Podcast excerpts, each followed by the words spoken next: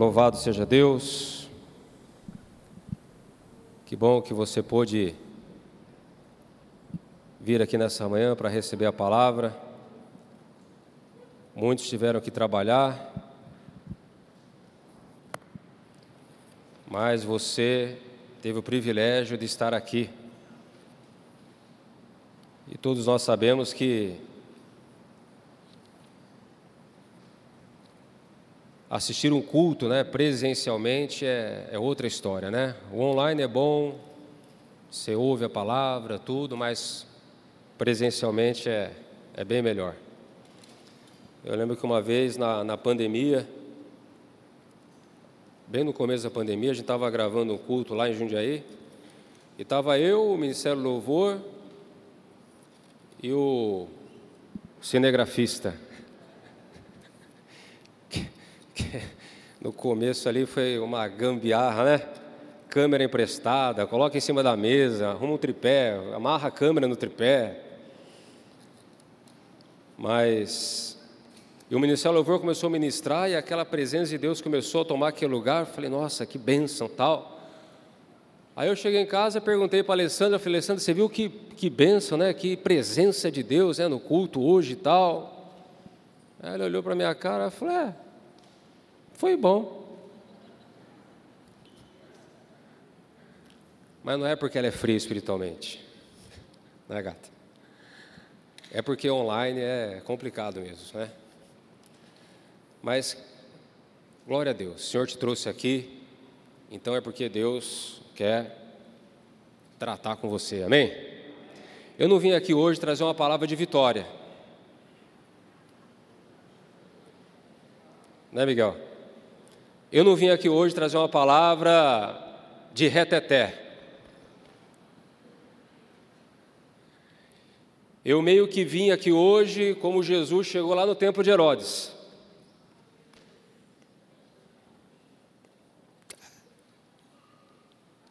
Quem conhece a palavra sabe o que eu estou falando. Mas Deus, Ele é amoroso, é maravilhoso, né? E com certeza de uma forma ou de outra, Ele vai alimentar a nossa alma, o nosso espírito e vai nos edificar nessa manhã. Amém? Glória a Deus. Abra sua Bíblia junto comigo no livro do Apocalipse. Apocalipse capítulo 2. Nós vamos ler a carta à igreja em Éfeso. O tema da mensagem dessa manhã é Como voltar ao primeiro amor. Como voltar ao primeiro amor? Pode ser na versão RA.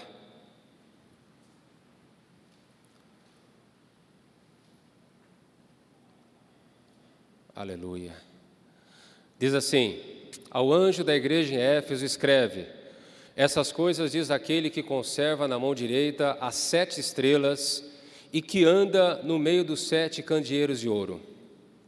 Conheço as tuas obras, tanto o teu labor como a tua perseverança, e que não pode suportar homens maus, que pusesse à prova os que a si mesmos se declaram apóstolos e não são, e os achaste mentirosos.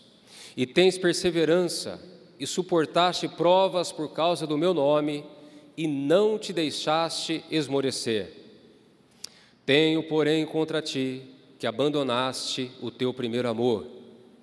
Lembra-te, pois, de onde caíste, arrepende-te e volta à prática das primeiras obras, senão venho a ti e moverei, em algumas versões diz removerei do seu lugar o teu candeeiro, caso não te arrependas. Tens, contudo, a teu favor que odeias as obras dos nicolaítas, as quais eu também odeio. Quem tem ouvidos, ouça o que o Espírito diz às igrejas. Ao vencedor, dá-lhe-ei que se alimente da árvore da vida que se encontra no paraíso de Deus. Amém? O livro do Apocalipse inicia com Jesus se dirigindo às sete igrejas da Ásia. E eu acredito que Jesus ele estava exortando essas igrejas estava preocupado com essas igrejas, e uma dessas igrejas é a igreja de Éfeso. E Jesus ele começa dizendo que essa igreja de Éfeso é uma igreja trabalhadora, uma igreja que não se deixa esmorecer apesar das provas, apesar das lutas, uma igreja que disciplinava aqueles membros, aquelas pessoas que se diziam ser apóstolos, que se diziam ser filhos de Deus, mas na verdade não eram. E logo de início Jesus traz um relatório positivo sobre essa igreja. Mas depois ele exorta essa igreja dizendo: "Porém, tenho contra ti que deixaste o primeiro amor". Então, sobre isso é que nós vamos ministrar nessa manhã. Como nós podemos voltar ao primeiro amor. Mas primeiro, no versículo, no versículo 1, diz que Jesus, ele tem na mão as sete estrelas. Essas sete estrelas quem são? São os pastores da igreja. Os pastores da igreja, eles estão na mão direita de Jesus.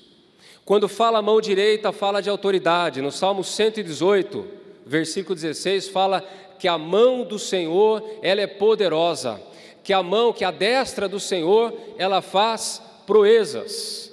Então, é importante nós entendemos, nós que temos um chamado, aqueles que têm um chamado para ser um pastor, aqueles que já estão exercendo o cargo de pastor, o ministério, um presbítero, um obreiro na casa do Senhor, é importante ter essa convicção de que realmente você está na mão direita de Jesus, que você está sendo respaldado por Jesus, que é Jesus que sustenta o seu ministério. Você tem que ter essa convicção de que você está debaixo dessa autoridade. De que realmente Jesus te chamou e Ele está ali, ó, te sustentando com a destra do seu poder. Porque se nós, meus amados, que somos chamados, se nós que temos essa unção, não tivermos essa convicção, ou essa convicção for abalada, nós seremos esmagados pelas lutas, pelas provações, muitas vezes pela né, aquele a, o nosso amor, muitas vezes ele acaba esfriando um pouco e muitas vezes nós somos esmagados pelo próprio ministério. Então nós temos que ter essa convicção de que nós somos essas estrelas e que Jesus está ali nos sustentando. A igreja de Éfeso estava passando por luta, a igreja de Éfeso estava passando por provação, a igreja de Éfeso tinha perdido o primeiro amor, a igreja de Éfeso não estava indo bem, só que aquele anjo da igreja, aquele pastor daquela igreja, Jesus fala para ele: Olha, você está na minha mão, eu te sustento, você está aqui, ó. Então Jesus estava transmitindo essa mensagem para aquele pastor daquela igreja: Eu tenho você aqui na minha mão. Eu te vocacionei, eu te chamei, eu derramei unção sobre você. Tenha essa convicção. Porque se nós não temos essa convicção, nós seremos derrotados no ministério. Amém? E aqui, Jesus ele começa dizendo: Eu conheço as tuas obras, tanto o teu labor,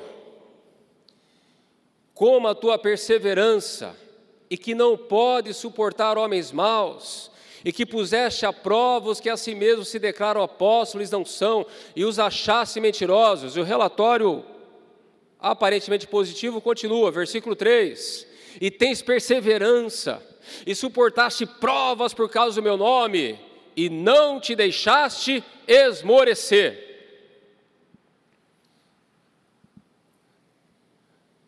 E depois, Jesus fala que essa igreja perdeu o primeiro amor. E aí vem aquela pergunta: como?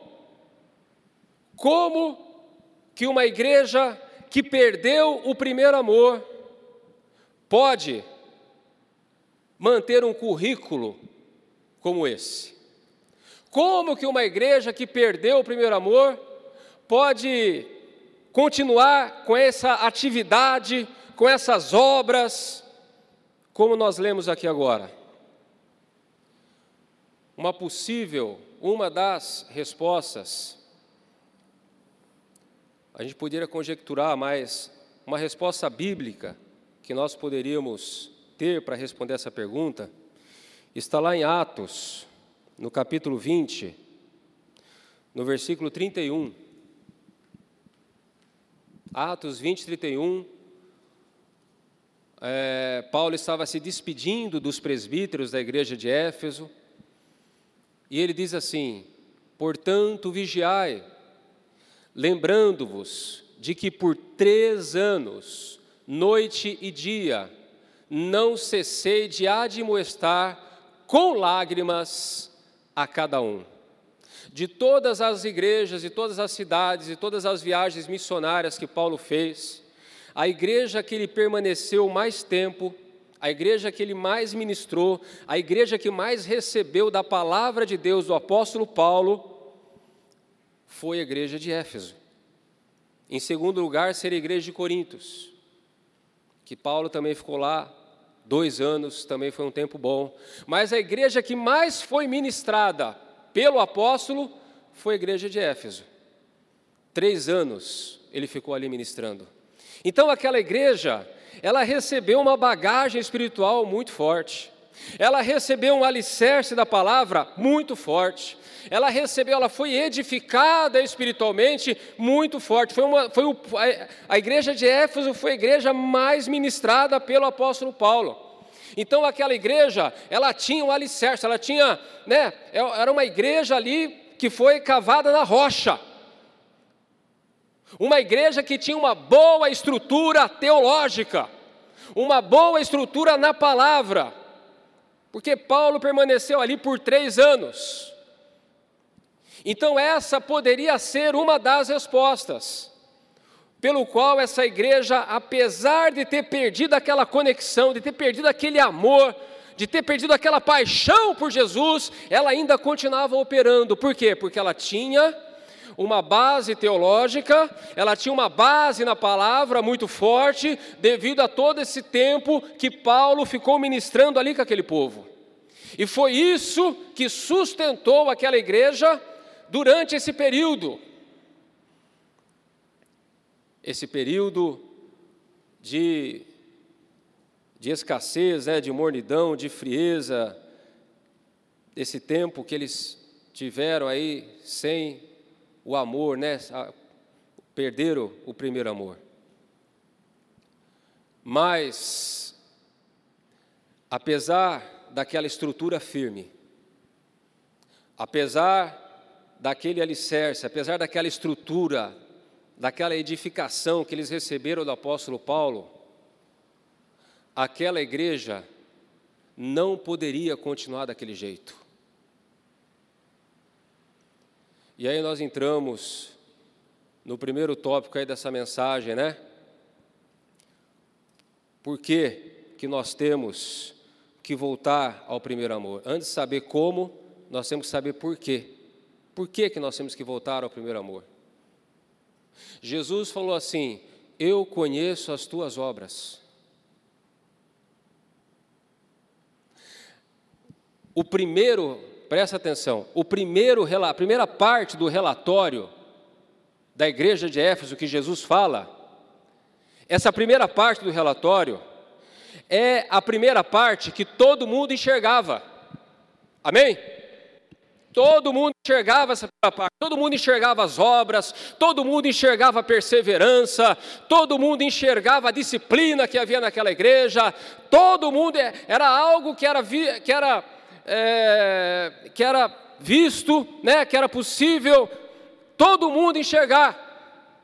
Era algo que era visível a todos os homens. A primeira parte do relatório todo mundo conseguia enxergar. E as pessoas de fora falavam: nossa, a igreja de Éfeso é uma benção. E as pessoas de dentro da igreja talvez também falavam: nossa, a nossa igreja é uma benção. Mas a segunda parte do relatório, ninguém enxergava, só Jesus. Vocês perderam o primeiro amor.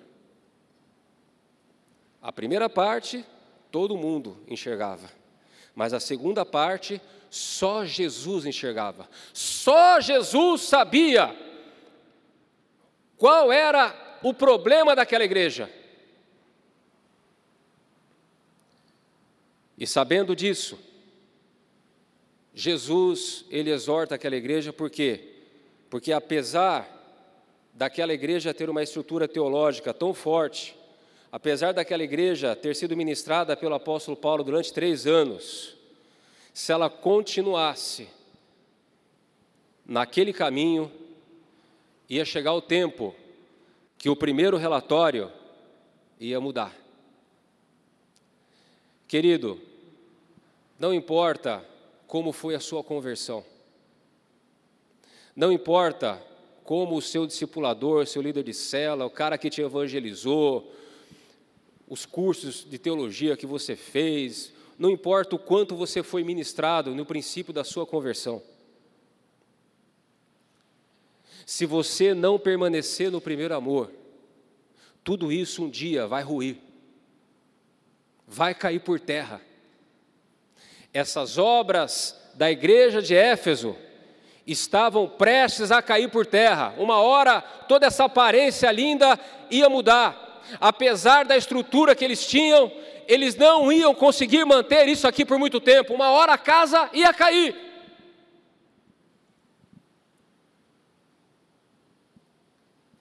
Porque tudo aquilo, meus amados, que não é sustentado pela motivação correta, tudo aquilo que não é sustentado por aquilo que Deus espera, pela motivação que Deus quer que nós tenhamos, ela uma hora ela cai por terra, ela desaba.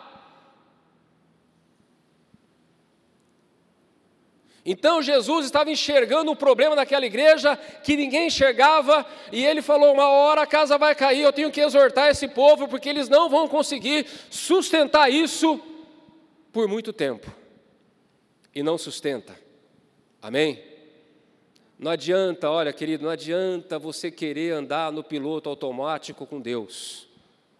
Não adianta você querer andar no piloto automático no ministério é algo insuportável. Você consegue manter por um período, mas depois já era. Vai ruir, vai cair por terra.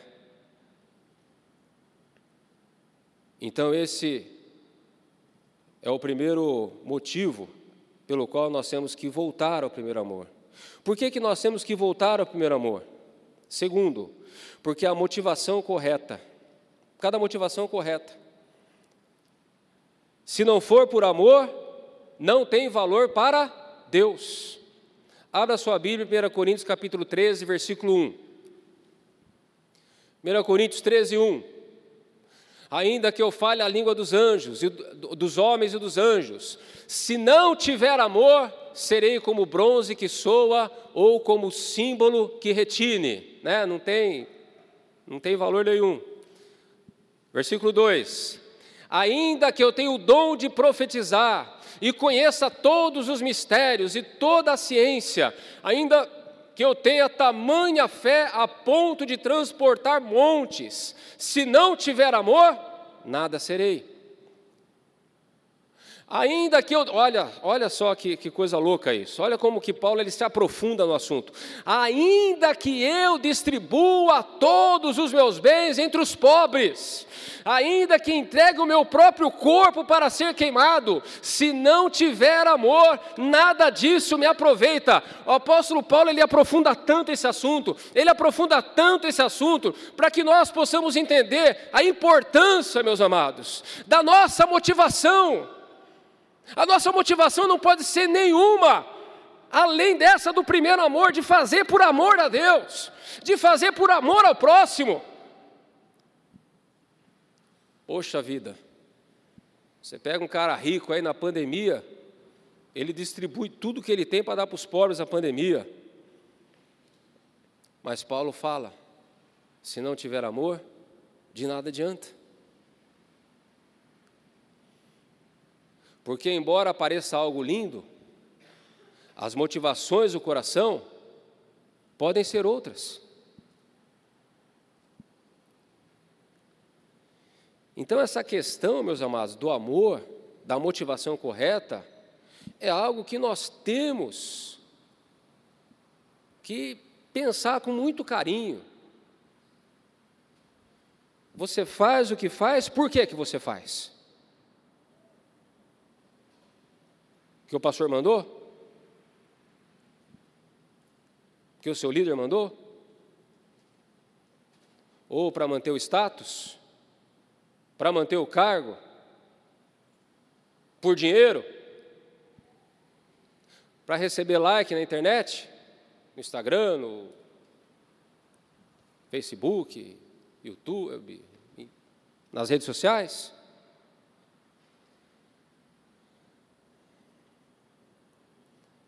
Então, por que, que nós temos que voltar ao primeiro amor?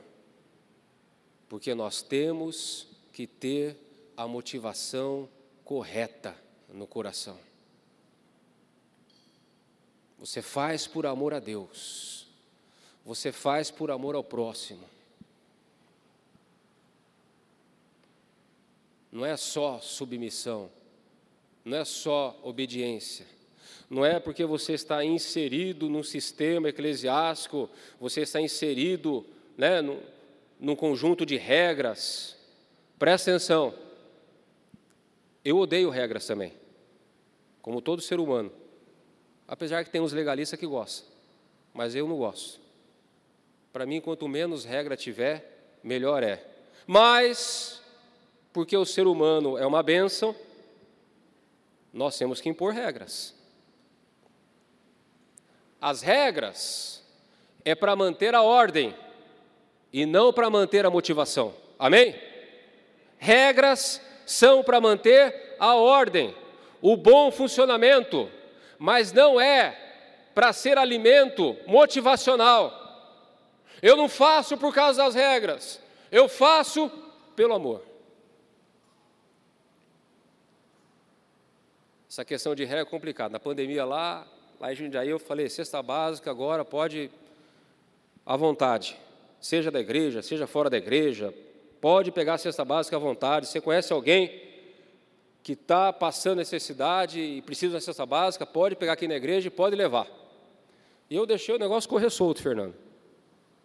Pode pegar a cesta básica à vontade. Aí, rapaz, depois eu descobri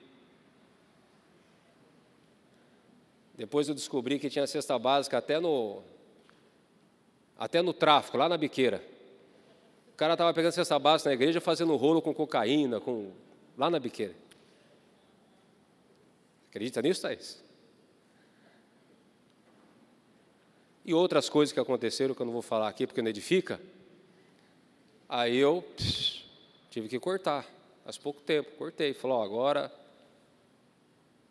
tem regras para pegar a cesta básica aqui. A pandemia está acabando tal. Então, às vezes a gente coloca algumas regras na igreja, não porque a gente gosta, porque o ser humano é que é complicado. O ser humano força a gente a colocar regra que a gente não queria colocar. Porque o que acontece? A regra, muitas vezes, ela, ela entra na cabeça da pessoa não como uma forma de ordem, mas como motivação. E não pode ser motivação. Regra é para manter ordem e não para manter a motivação. Senão a gente entra no, no, no legalismo, né, naquela coisa toda. Amém? Então nós temos que ter a motivação correta. Por que, que nós temos que voltar ao primeiro amor? Terceiro, porque a ausência do amor na igreja impede, anula a igreja de ser igreja. Meus amados, o apóstolo João escreveu que Deus é amor. A essência de Deus o que é? Amor. Então, se a essência de Deus é amor, a igreja também, a essência da igreja também tem que ser o quê? O amor. Tem que ser o amor, meus amados. Uma igreja que não tem amor, uma igreja que não anda na essência do amor, ela é semelhante a um monte de tijolo jogado num terreno baldio. Imagina um monte de tijolo baiano jogado num terreno baldio. Ou imagina uma pilha de tijolo baiano, um em cima do outro, formando uma paredinha, mas sem massa, sem cimento, sem argamassa, sem nada. É só bater aqui, o que vai acontecer? Vai cair. Isso é uma igreja que não anda na essência do amor. Tem que ter amor, meus amados. O amor é o que liga. O amor é o que liga. O amor é que realmente nos faz ser igreja. Eu estou aqui, ó. Eu estou aqui na igreja que nos salva. Eu amo a Thaís e a Thaís me ama. Eu amo o Jobert, o Jobert me ama. É assim, ó. Eu amo a Camila, a Camila me ama. Tem que ser assim. O amor na igreja é a argamassa que liga, que segura os tijolos um no outro. Por que, que essa parede está firme? Porque tem, tem o quê? Argamassa. Tem massa aqui de cal, de cimento. Não é um tijolo solto um em cima do outro. Então, o que segura essa parede, o que firma esses tijolos, é a argamassa. O que sustenta uma igreja, o que mantém uma igreja, o que faz a igreja ser a igreja? O amor. Eu não posso ser um tijolo solto. Eu não posso ser um tijolo solto, eu não posso sem ligação, sem amor com ninguém, não posso. Isso não é igreja, meus amados. É uma instituição. Mas igreja do Senhor, corpo de Cristo, ela tem que ter essa argamassa entre os tijolos. O que liga um ao outro, o que me liga com a Ana Paula é o amor de Deus. O que me liga com a Carol é o amor de Deus. O que me liga com a irmã Cida é o amor de Deus. O que me liga com a Val é o amor de Deus. É assim que tem que ser. Se não tiver esse amor nos ligando, gerando essa resistência, gerando essa firmeza na parede, não é igreja, meus amados. Não é igreja.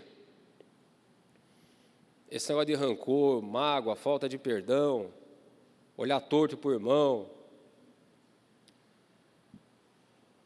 Nós temos que resolver esses problemas. Porque senão, não é uma igreja, é só um monte de tijolo num terreno baldio, onde qualquer demônio chega e chuta e derruba tudo. Amém? Continuando aqui na palavra, meus amados. Como resgatar o primeiro amor? Como resgatar o primeiro amor? Primeiro, reconhecer, se arrepender. Abra sua Bíblia junto comigo em Lucas 22, 62. Precisa pôr um negócio, não, é que não tem como colocar lá em Jundiaí, né? Mas é uma benção isso aqui, né? Não precisa óculos, não precisa nada. Gente, pensa numa coisa horrível é pregar com isso aqui, ó. Eu já quebrei três óculos já. É horrível. Oi? Porque é pentecostal. Pelo amor de Deus, sabe que isso aqui não é óculos, isso aqui é uma lupa, que o meu mesmo quebrou, tem que fazer outro. Isso aqui é aqueles que compram na farmácia barato.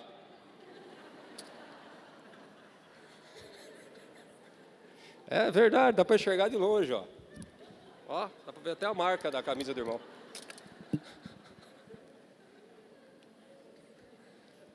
Aí eu falei, vou ver leite de contato, né, meu? Não precisa óculos, nada. Só que lente de contato é muito caro, pelo amor de Deus. E quem me conhece mais de perto sabe que eu não gosto de coisa cara. Eu falei, eu vou ter que ficar no óculos mesmo. Vamos quebrando um por ano, um a cada seis meses. Vai que vai, né, Miguel? Mas esse negócio aqui é uma benção. Vamos lá, olha lá. Então, o primeiro ponto. Como voltar ao primeiro amor? Já aprendemos por quê. Como voltar ao primeiro amor? Primeiro, tem que se arrepender. Olha lá, depois que Pedro negou a Jesus. Então Pedro, saindo dali, chorou amargamente. Pedro, bonzão, cheio de querer, não, porque eu estou contigo até a morte, ainda que todos se abandonem, eu não vou te abandonar. Quando chegou na hora do vamos ver, eu não conheço Jesus, nunca ouvi falar desse cara, nunca vi na vida, e não sei o que é lá, eu não sou dessa igreja. Pô, negou Jesus três vezes. E a Bíblia diz o quê? Que ele chorou amargamente. Eu não duvido, meus amados. Eu não duvido que naquela hora, Pedro, ele, ele ali, ó, ele se arrependeu mesmo. Esse chorou amargamente dá a dimensão da profundidade do arrependimento do apóstolo Pedro. Ele falou: Meu Deus do céu, o que, que eu fiz? Ele se arrependeu. Ele se arrependeu, meus amados, profundamente. Então, o primeiro passo é você chegar nessa conclusão, é você deixar o Espírito Santo realmente ministrar o teu coração e mostrar para você que você não está com essa bola toda. Não, mas o relatório é positivo, todo mundo fala bem, mas Deus conhece o seu interior. Deus conhece as suas motivações verdadeiras. Eu conheço as tuas obras, não só as obras externas que todo mundo conhece, mas também a obra interior, o que passa no seu coração. Então você tem que ser realista com você mesmo. É chegar e falar para Deus o que realmente você é, falar: Deus, eu sou isso, eu sou aquilo, aquilo outro, aquilo outro, aquilo outro. Já contei aqui a experiência que eu tive uma vez para o Demônio, né? Quem lembra? Poxa, achei que ninguém ia lembrar para não passar tanta vergonha. Você lembra, irmão? Idosa, né? Você também lembra? Uma vez, aqui na, na igreja, aqui, eu estava, manifestou o demônio lá no meio do culto e tal, aí eu desci lá para baixo com o abençoado lá para expulsar o demônio. Aí eu ali expulsando o demônio tal, o demônio não saiu de primeira, ficou meio teimoso ali e tal. E tchá! quem estava dormindo agora acordou. Quem estava dormindo agora, quem estava no terceiro céu, desceu para a terra de novo. E o demônio vazou. E aí, na hora, na hora, você vê que o Espírito Santo, meus amados, fala com a gente nas horas que você menos que você menos espera, né? E o Espírito Santo falou para mim assim, falou: ó, você expulsou esse demônio. Mas você sabe que se hoje vier o arrebatamento, acontecer o arrebatamento, você não sobe. Naquela época, já deu para perceber que eu não estava muito bem. Senão o Espírito Santo tinha falado isso para mim. Mas vocês percebem como é que é? Na igreja, o Arthur expulsou o demônio. Mas no espírito, se o arrebatamento for hoje, você não sobe. Vocês percebem? Então, nós não podemos, meus amados, ser guiados, nós não podemos ser governados pelos relatórios positivos que vêm de fora. Presta atenção, não importa o que as pessoas falam de você, o que importa é o que Deus fala de você.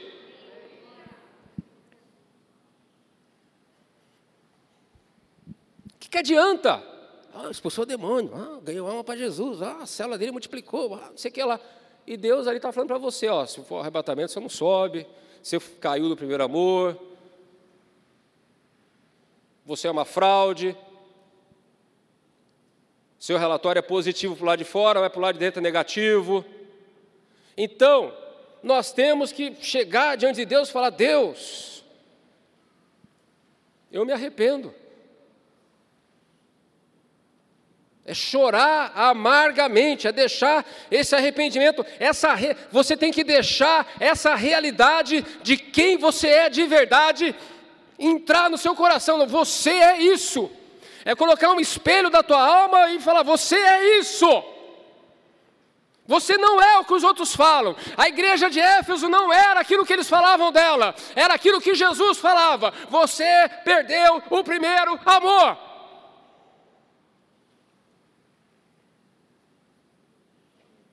Então, o primeiro passo é o arrependimento.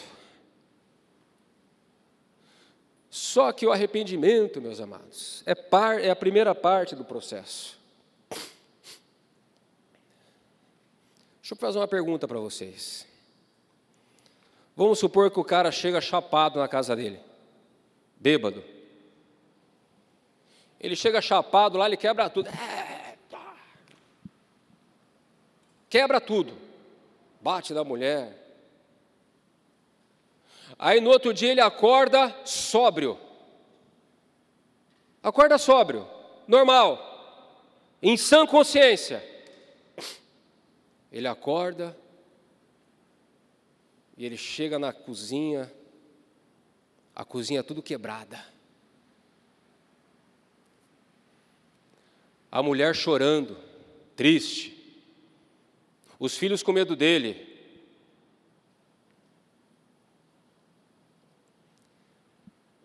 Esse cara, na hora, o que, ele vai fazer? Como muitos alcoólatras fazem, como muitos viciados fazem, começa a chorar pedir perdão para a mulher, pedir perdão para as crianças. É ou não é? Quem já, já, já lidou com viciado em droga, com alcoólatra, sabe o que eu estou falando. Na hora o cara chora, o cara se arrepende, o cara se amargura, o cara fala: por que, que eu fiz isso? Depois nunca mais vai acontecer, sim ou não? Hã? Vai acontecer de novo. Vai acontecer de novo. Embora ele tenha se arrependido profundamente, embora ele tenha visto toda a loucura que ele fez, toda a besteira que ele fez, ele se arrepende, ele chora, ele pede perdão para a mulher: não me abandona, não me deixa, eu amo meus filhos, eu te amo, mulher. Mas passa três, quatro dias, ele entra, entra uma grana para ele, ele vai lá e faz tudo de novo. Por quê, meus amados? Porque não basta só se arrepender. Para você voltar ao primeiro amor, não basta só você se arrepender. Se arrepender é a primeira parte do processo. Olha Pedro, vamos, vamos, vamos, meditar em Pedro. João 21, versículo 3. Diz assim: João 21, 3. Disse-lhe Simão Pedro: Vou pescar. O que, que, que, que o Pedro foi fazer? Pescar.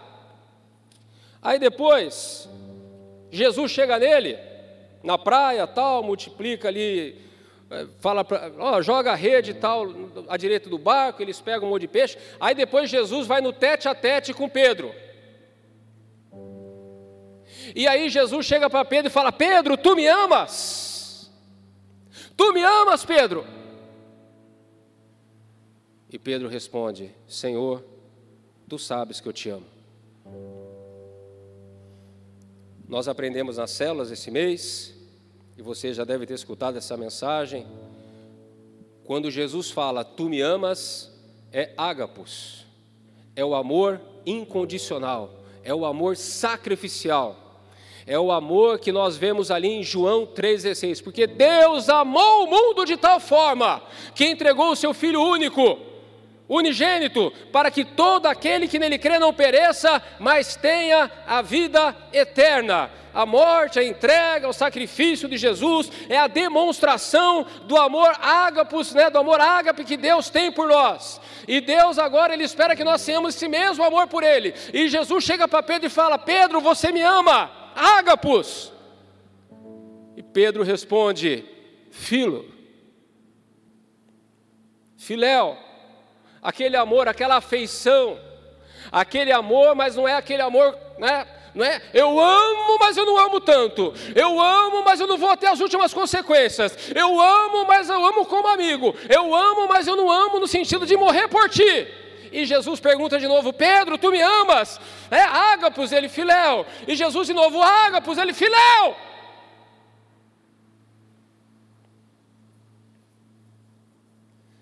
Pedro não tinha naquele momento a mínima condição de entregar para Jesus o amor ágapos. Por quê? Embora ele tenha se arrependido profundamente quando ele negou Jesus três vezes, mas depois disso, o que, que Pedro foi fazer? Eu vou, eu vou pescar. Ele não falou assim, eu vou orar, eu vou pescar.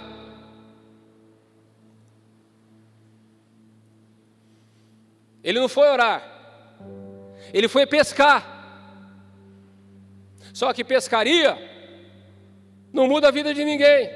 Assim como tantas outras coisas na vida que você pode fazer, que é até bom, não vai mudar a sua vida, não vai conseguir resgatar esse primeiro amor, porque é só através da oração que você vai resgatar o primeiro amor. Por quê? Romanos capítulo 5, versículo 5. Olha lá. Romanos capítulo. Ora, a esperança não confunde, porque o amor de Deus é derramado em nosso coração pelo pelo Espírito Santo que nos foi otorgado.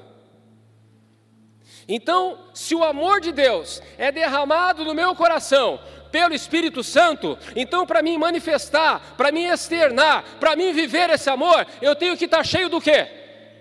Eu tenho que estar tá cheio de quem? Espírito Santo. Eu tenho que estar tá cheio do Espírito Santo. Pedro não foi orar. Pedro não foi se encher do Espírito Santo. Pedro foi pescar. E é por isso que quando Jesus chegou para ele, falou: Ágapos, filéu, Ágapos, filéu, Ágapos, filéu. Talvez você não está conseguindo entregar esse ágapos para Jesus, porque você está indo pescar. O que, que é pescar? Meus amados, nós estamos vendo uma época em que a pessoa ela dá uma sumidinha da igreja e você liga para ela, ô irmão, como é que tá? O WhatsApp, né? Hoje você liga, a turma nem atende mais, só WhatsApp. Dá até raiva às vezes. Aí você manda lá a mensagem, ô irmão, sentindo sua falta na igreja, tal, tá tudo bem, tal. Aí vem as respostas, não, pastor, né? Tá tudo bem. É que eu estou meio cansado, sei que lá. É que eu fui viajar. É que esses dias foi aniversário, sei que lá. Só argumento que não tem nada a ver. Já foi a época que você ligava para a pessoa, a pessoa falava: Ah, estou precisando de uma visita, eu não estou bem acontecer isso, acontecer aquilo, tal, tá, pastor, me ajuda. Não. Ah, tá tudo bem, pastor. Domingo que vem eu vou.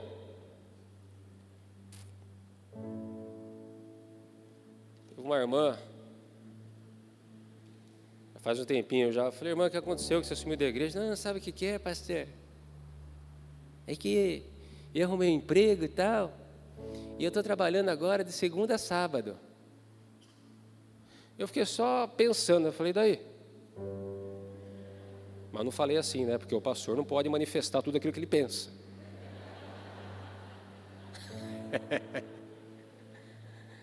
o pastor não pode, né? Tem que ser cuidadoso. Você pensa, mas não fala. É. Eu falei, ah. Não falei, daí. Falei, ah. Então, pastor, aí no domingo eu fico muito cansada. Aí domingo eu tiro para descansar. Essa foi a resposta que ela me deu. As pessoas hoje, meus amados, uma vez eu encontrei o irmão antes de inaugurar a igreja. Encontrei com ele lá no Carrefour, lá antes de inaugurar a igreja de Aí ele me viu, tal, falou, ah, pastor Arthur, tal vai inaugurar a igreja lá, nós vamos estar lá junto, glória a Deus, aleluia, tal. Falei, oh, amém, irmão, glória a Deus. Aí ele foi na inauguração, lá na Vila Hortolândia, mas depois sumiu. Depois sumiu de novo, tal. Aí depois eu encontrei com ele de novo, eu estava perambulando lá pela Vila Hortolândia, encontrei com ele lá. falei, ô irmão, o que aconteceu? Você foi na inauguração, depois não foi mais, tal, tal. Aí falou, ah, pastor, faz tempo que eu não vou para a igreja, nem lá em Itupeva também já faz tempo que eu não vou mais, tal, tal. Falei, mas irmão, o que aconteceu? Como que eu posso te ajudar? Teve algum problema, alguma decepção? Aconteceu algo que o irmão ficou magoado? Vamos conversar, vamos orar, tal. Ele falou, não, pastor, não aconteceu nada. Não aconteceu nada, nada, nada. É aquela coisa, né? Um dia você vai pescar, no outro domingo o irmão chama para comprar um comer um churrasco, o irmão vive fazendo churrasco. Agora eu comprei uma chácara, aí todo sábado e domingo eu vou lá cuidando da chácara. E a gente vai faltando, né? E, e você acaba, quando você vê, você, você acaba esfriando. Hoje, meus amados, o principal problema na igreja é duas coisas, na minha opinião: é o materialismo e o entretenimento. Materialismo e entretenimento.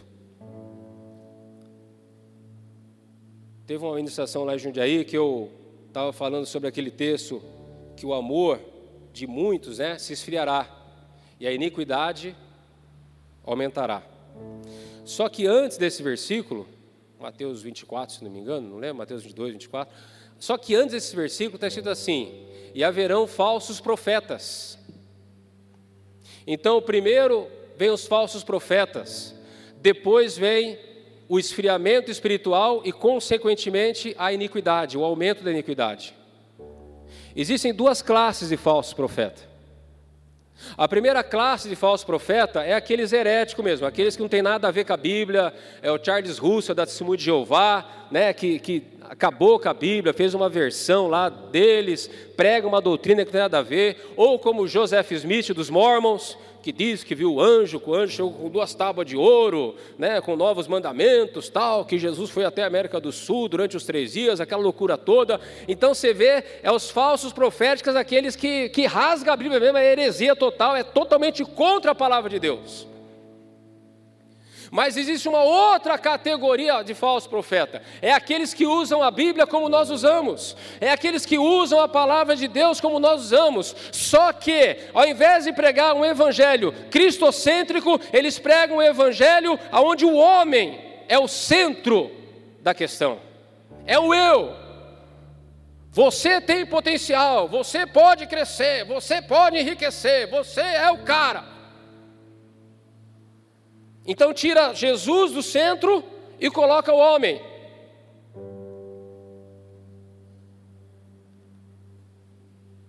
Quantos fizeram ou pagaram um curso para entender melhor a escatologia, o arrebatamento, o final dos tempos? Acho que nem tem esses cursos aí para vender, porque não vende. Agora, quantos compraram aqueles cursos do pastor tal, do coach tal, do preletor tal? Para enriquecer, para descobrir os segredos dos judeus, da riqueza, do enriquecimento, é aquela coisa toda. Um monte. É que eu estava falando ontem com, com o irmão da igreja. Os caras às vezes nem praticam, eles nem praticam aquilo. Eles vendem o curso e ganham dinheiro só, fazer, só vendendo o curso, mas eles mesmo acho que nem praticam. Hã? Para o cara que vende dá certo. Aí você vai lá, compra a apostila, gasta uma grana, assiste os links lá, tudo, está tudo na pindaíba até hoje. Pior de tudo, está na pindaíba financeira e também está na pindaíba espiritual, isso que é duro, né? Então hoje o maior problema é isso, é o materialismo e o entretenimento. Está acabando, está minando o amor, a fé dos cristãos. Estão roubando o nosso tempo de oração, de jejum, de leitura da palavra, de tempo na igreja. O Fernando falou outro dia, a turma do pedal. O que você estava fazendo, irmão, que não foi na igreja? Pedalando, pedalando, pedalando, cacalói, pedalando. Lembra essa propaganda?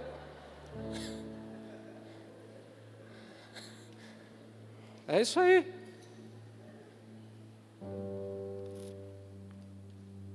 Então, como nós podemos voltar ao primeiro amor? Primeiro, se arrepender, mas só se arrepender não adianta. Nós temos que nos encher do Espírito Santo. Amém? Nós temos que nos encher do Espírito Santo. Atos capítulo 2, versículo 4. A Bíblia diz lá, né, que todos foram cheios do Espírito Santo e começaram a falar em outras línguas, conforme o Espírito Santo lhes concedia que falassem. Havia ali 120, Pedro estava lá, aleluia, largou a vara, largou o entretenimento, largou o materialismo, largou a pescaria, foi lá orar, foi lá estar junto lá no cenáculo, esperando o revestimento de poder. E quando todos foram, né, e todos foram cheios do Espírito Santo. Esse é o segundo passo. Primeiro, arrependimento. Segundo, se encher do Espírito.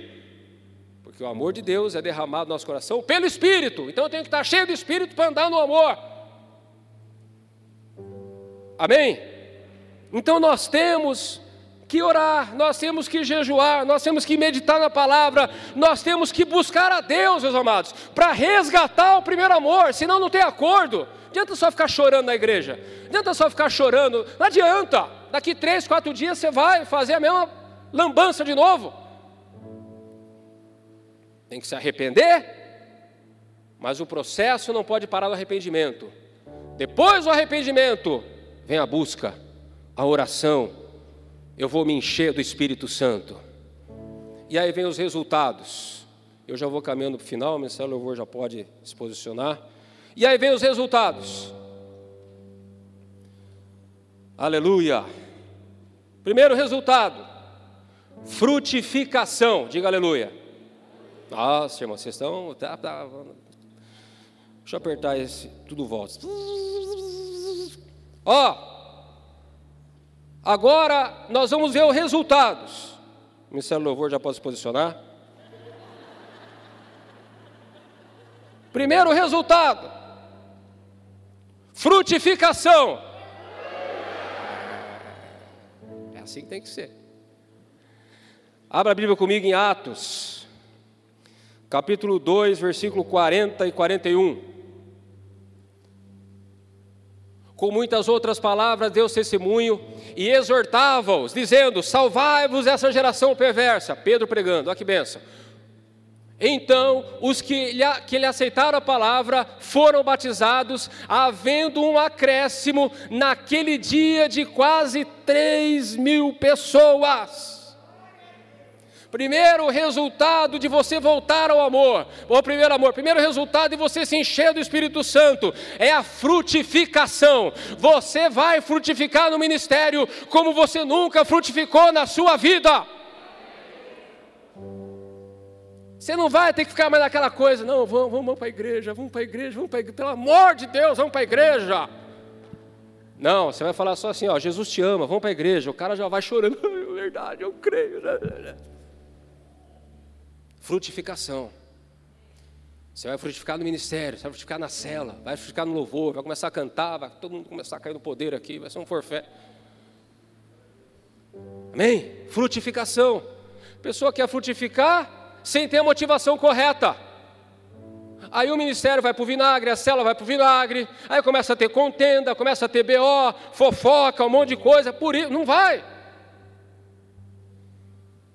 Agora, se você está cheio do Espírito Santo, e você resgatou, né, através, você resgatou o primeiro amor, você está ali por Deus.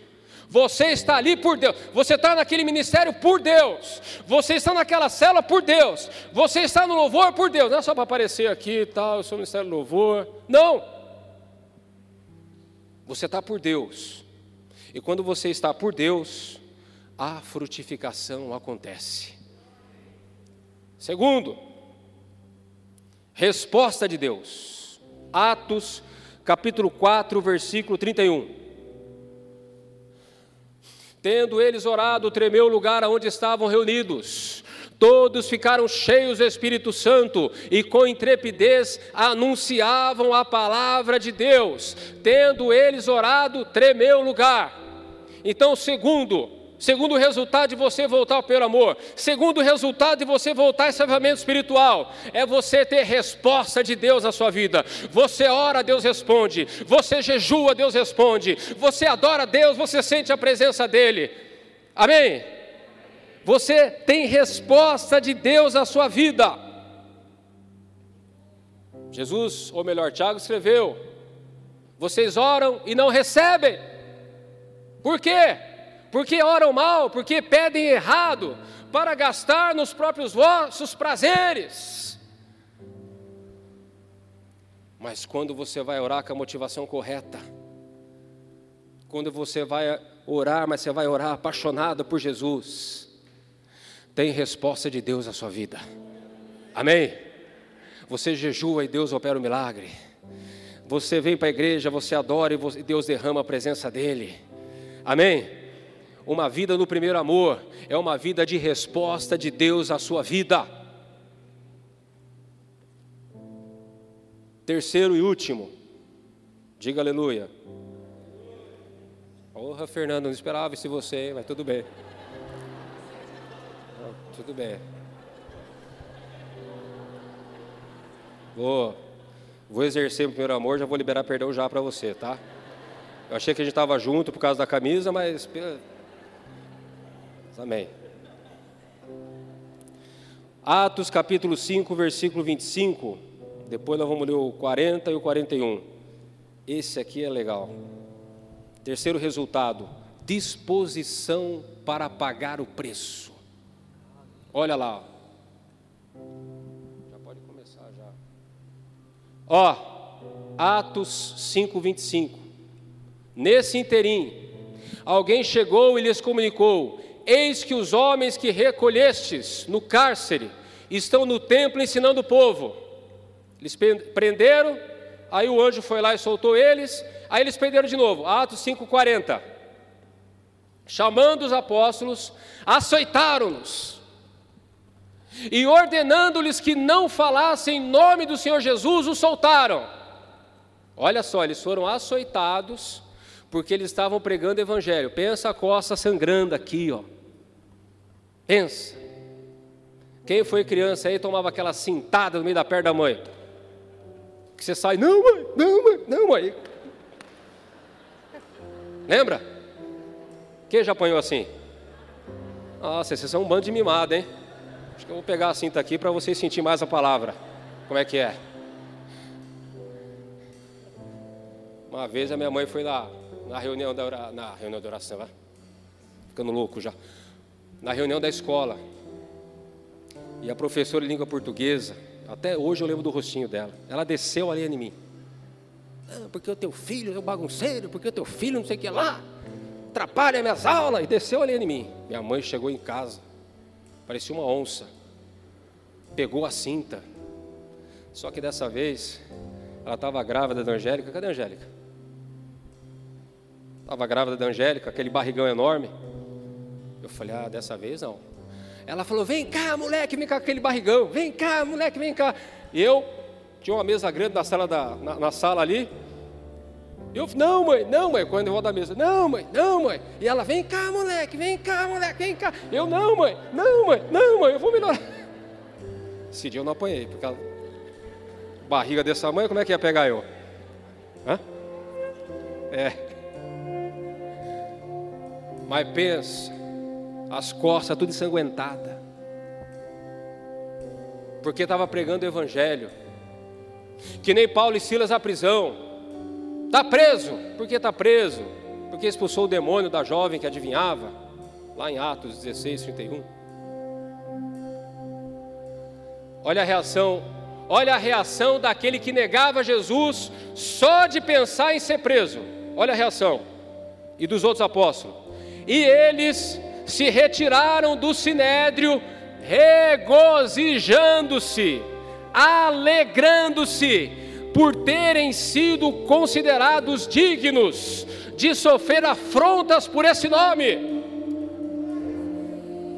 Terceiro resultado de andar no amor de Deus e ser cheio do Espírito Santo é ter essa disposição para pagar o preço, para fazer a obra de Deus, para andar com Deus e para ser fiel a Deus. Meus amados, teve uma vez quando tinha reunião de oração aqui 5 horas da manhã, com o pastor Narciso, e a gente sempre vinha orar aí, eu, Cristônio, mais os irmãos, e eu lembro que naquele dia quebrou o carro, quebrou meu carro, eu moro ali no Parque Amarilis, no centro da cidade. Irmãos, eu acordei mais cedo, eu acordei mais cedo, vim a pé, de lá até aqui no Santa Fé, para participar da reunião de oração, 5 horas da manhã. Eu estava no primeiro amor, 100%. Quando foi para a minha igreja de Jundiaí, o pastor Narciso falou para mim: quer, que, quer o ônibus lá, Arthur, para dar uma força? Eu falei: não, pastor, não quero o ônibus Jundiaí, não. Não quero o ônibus Jundiaí, não. Jundiaí é uma cidade grande, Jundiaí é uma cidade que é muito conectada, tem muito ônibus, tem ponto de ônibus para tudo que é lado. A nossa igreja era perto do ponto de ônibus. Não quero o ônibus, não. Sabe por quê, meus amados? Porque eu vou falar uma coisa para vocês.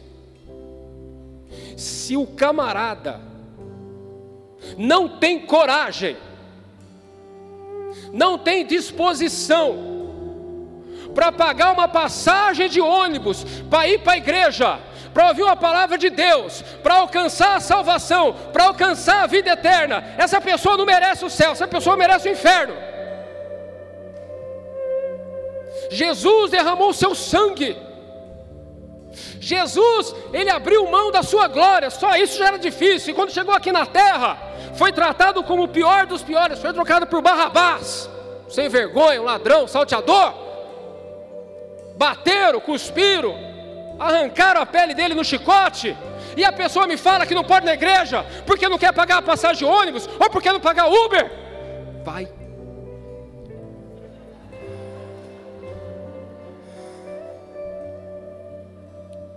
Eu não me conformo com essas coisas, sabe?